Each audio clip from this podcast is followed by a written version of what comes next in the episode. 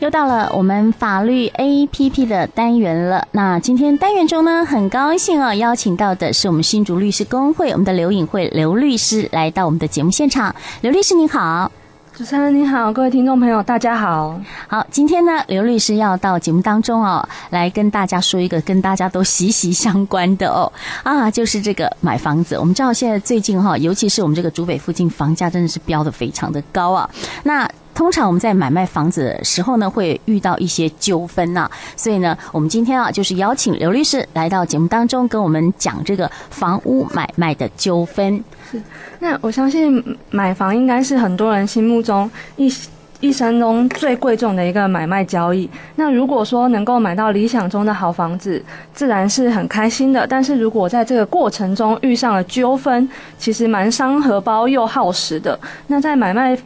交易之中呢，又有人会选择的是这个做买卖预售屋的这个选择。那以下我们就会跟大家分享一下常见的预售屋交易纠纷的类型，让大家在购买预售屋的时候也能好好保护自己的权益。嗯，是。好，我们讲到买预售屋，一般人哈呃会想要去买预售，是因为一不用一下子呃付全款啊，或者是马上要贷款，我们可以慢慢的讲哈。从他的呃这个开工开始呢，我们就一直到他完工之后，其实大概有一两年的时间。那又有一种预收，就是说，哎，呃，我就是以前说的这个红单啊，就说，哎，我去抢这个红单，好像又比呃市面上这个预售屋买卖哦更便宜的，可以用更便宜的价格来买到哦。所以我们想问一下，这刘律师哈，呃，预售屋的红单是代表什么意思？是。那预收所谓的预收屋红单，指的就是购屋买卖预约单，或者是这个购屋买卖的订购单。当然，这个每一个建商或者是代销，他们对于这样的一个名称的说法，或许会有一些不同。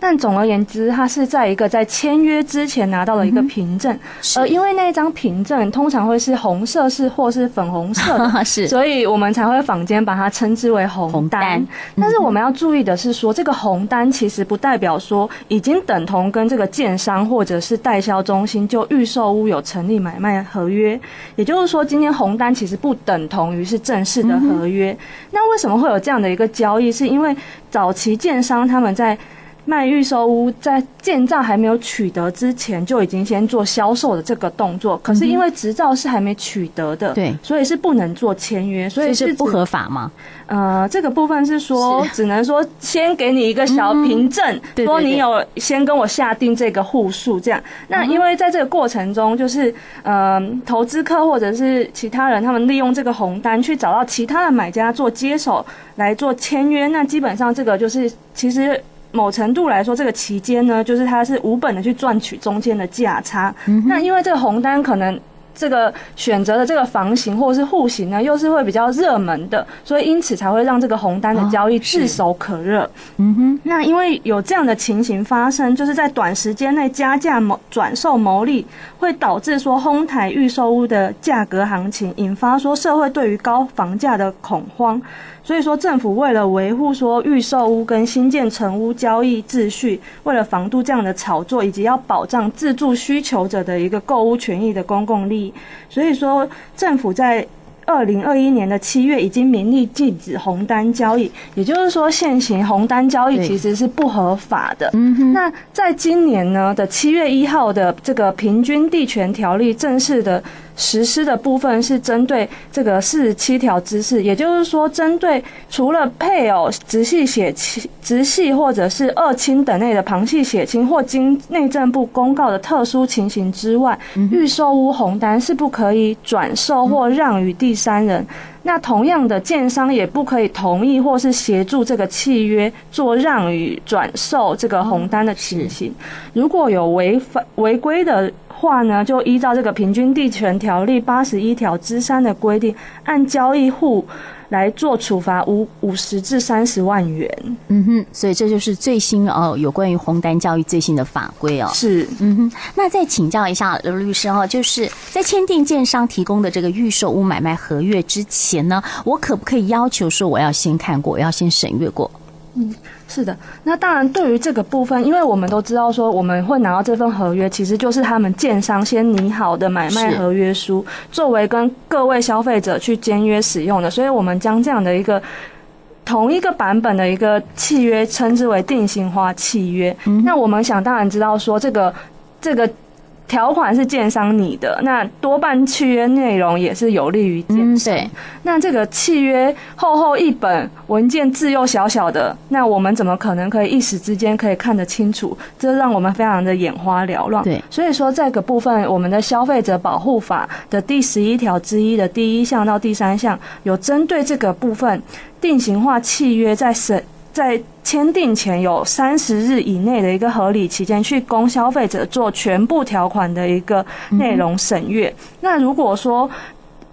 业者将这个定型化条款是说要让消费者抛弃这样的一个权利的话，那这样的一个抛弃规定是无效的。嗯哼，那违反这样的一个审阅期的规定，那这个契约条款也不构成契约内容。但是，除非说今天消费者认为说这个条款，他认为还是要作为一个契约内容，那还是可能会成为契约的内容。那针对我们今天所说的这个预售屋买卖的一个部分，在我们内政部所公布的预售屋买卖定型化契约应记载及不得记载事项里面，其中就有规定说，应该要在买预售屋的时候，要先给消费者至少五天的一个契约审阅期限。所以说，在契约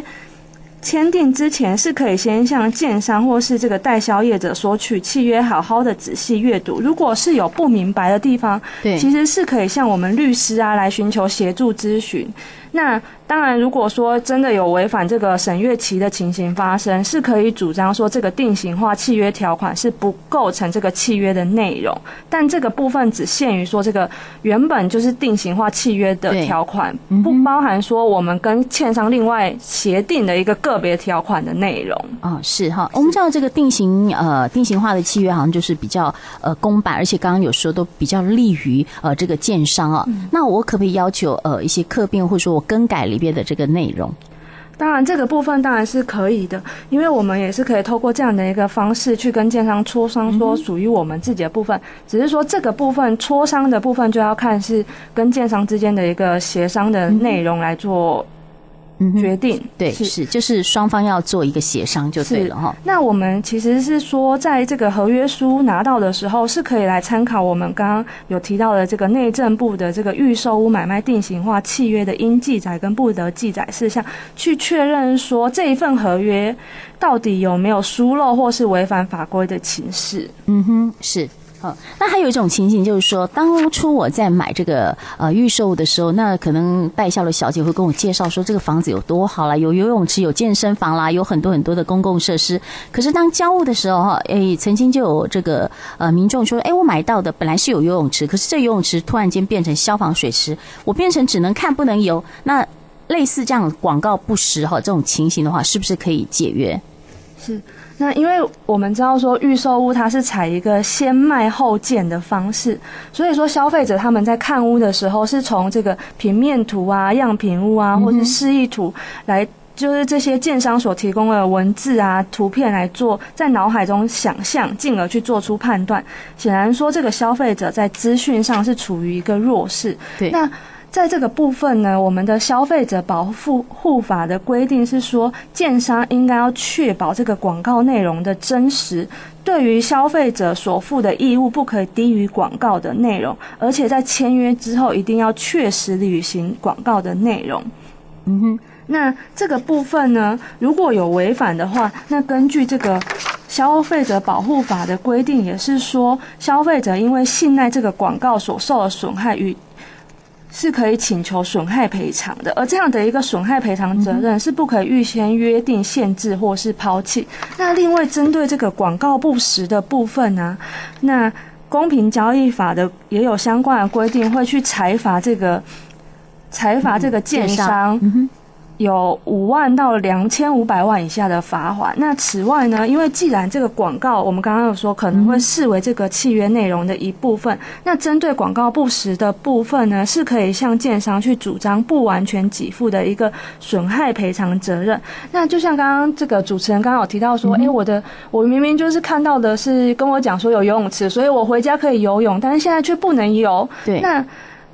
我们是不是可以说，如果今天我没有游泳池的话，我就不会想要住这，或是我就不会想要买这？那我可不可以说我要解约呢？嗯、其实，因为在判决实务上，多半会认为说，我们终这个契约的标的终究是房屋本身，所以如果说这个房屋本身是还是符合这个居住的功能的话。嗯那只是没有游泳池的话，最多我们认为说这个可能只有到减价的地步，并没有达到说是可以解除契约的这个程度。所以说，在房屋销售广告所描述的建物用途情状，虽然是影响消费者承购与否的一个。重要决定因素，那是可以建议各位朋友在购物的时候应该要多加谨慎，甚至是请说建商或是代销业者去提供他们的建造执照或是使用执照等图收。去跟这个广告内容进一步做比对，注意广告刊载内容是不是跟他们图说核准的用途是否相符，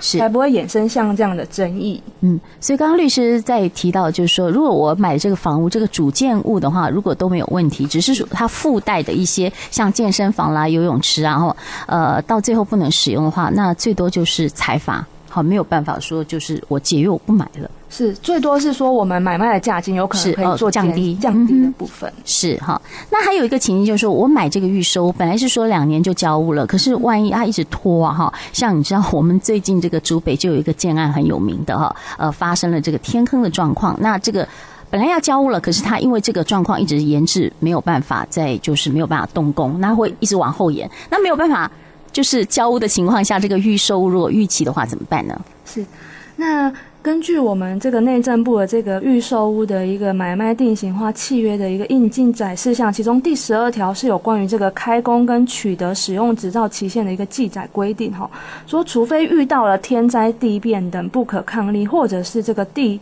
政府法令变更导致无法施工，才得以延期。那如果说今天建商即使是延期的话，在每逾一日应按已缴房地价款。一万分之五的单利计算迟延利息要给付给这个买方，若超过这个三个月没有开工或取得这个建筑的使用执照，会视同说卖方违约。那这个部分呢，除了说可以做解约的动作，那建商应该要将已缴的房地价款退还之外，那有这个我们刚刚讲这个迟延利息也要一并退还，同时要可能会赔偿说不得低于百分之十五的一个违约金部分。但只是说这个违约金赔偿，如果超过已缴价款，会以已缴价款为限。所以从这样的一个规定里面是可以知道说，其实建商如果用这个缺工啊、缺料这个部分来说，我要延期交屋，然后不付这个赔偿的话呢，是不可以的。是哦，除非是这个天灾或是呃，就是比较严重的哈，那就是另当别论了哈。那还有就是说，哎，这个交屋了，这个房子我住不久，可是遇到了漏水或是有一些工程的缺失，那怎么办呢？是，那当然我们注意到说这个屋况有状况的时候，比方说有这些像刚刚讲的这个漏水啊、什么墙面不整这些问题，我们是建议说先循这个保固责任约定去要求建商做处理。那一般来说，这个预售屋这个定型化契约的这个。记载事项里面也有说到，说这个建商应该要对结构体有保固十五年，固定的建材有保固一年的部分。是，那除非说这个是可以归责说这个样的瑕疵是归责于买方或者是不可抗力因素，在其余的情形之下，应该要由建商来做这个负责任。那当然我们会说到这个瑕疵，如果假设已经造成这个房屋的效用啊，已经或者是价值减损的话，当然是可以依照民法三百六十五条的规定来做解约或者是请。减少请求减少价金。嗯、那我们现在要说的另外一件值得注意的事情是说，今天房子即便有了一些瑕疵啊，品质有可能不符合预期的状况，也不代表说是可以直接主张解约的。嗯、除非说这个房子是已经有严重的一个结构性的瑕疵，明显去影响了居住安全。对，这时候我们买方来行使这个解约权是比较有获得这个法院支持的可能性的。嗯哼。是，那刚呃讲到这个买卖房屋违约金啊，是不是能够酌减？那一般法官会怎么样来审酌？是在一般我们是认为是说法法院会认为说，是不是可以来做这个相当的这个酌减的部分，是要根据这个客观的事实、社会经济的状况，比方说现在房地产的一个经济景气呀、啊，对、嗯，然后或者是说这个。当事人所受损害的部分，像是说这个如果今天解约了之后，这个再转售会不会有受到这个叠价的一个损失啊？或者是说中介的费用，或者是代销的这些成本费用，都有可能会成为这个沈卓的一个。因素对，那另外就是说，我们有可能不是说我们一开始就违约，有可能我们已经其实付了一些价款，可能事后没有办法再继续往下付钱的这个状况才被解约的话，那这个违约金的部分有可能会根据这个。民法两百五十一条做一步履行来去酌减，说我们是不是可以少赔一点的这个状况？当然，这个我们还是说每一个违约金的这个情形约定，或者是个案，法官会不会去做酌减，还是要依照个案的判个案去做具体的认定。对，所以就是没有呃一个标准就对了，要看状况就对了。是，嗯。那我们今天谈到这个房屋买卖哈，那我们的律师有没有其他需要跟听众朋友们然后再提点或是再做补充的？是我们是认，我们这边是建议是说，如果说我们今天真的是为了想要买这个预售屋的话，应该我们要在这个签约之前，好好的去善用这个五日的契约审阅期，不要受到这个消费销售人员啊的氛围话术的影响，去好好看清楚说这个广告文宣记载的建材啊、平数、车位、共有部分等等内容，更应该要留意的是说，这个合约内容是不是符合这个内政部所公告这个定型化契约应记载。载及不得记载的事项。那当然，如果说你对于这个契约内容或是有不明了的地方，应该要紧速的来做咨询，避免去掉入这样预售屋纠纷的陷阱中。那最后，我们也是祝福各位朋友可以买到心中理想的好房。嗯，是好，今天非常感谢我们的刘颖慧刘律师哈，来到节目当中跟我们啊说明了哈这些房屋买卖哈一些注意的事项哈。我们再次谢谢刘律师，谢谢您，谢谢。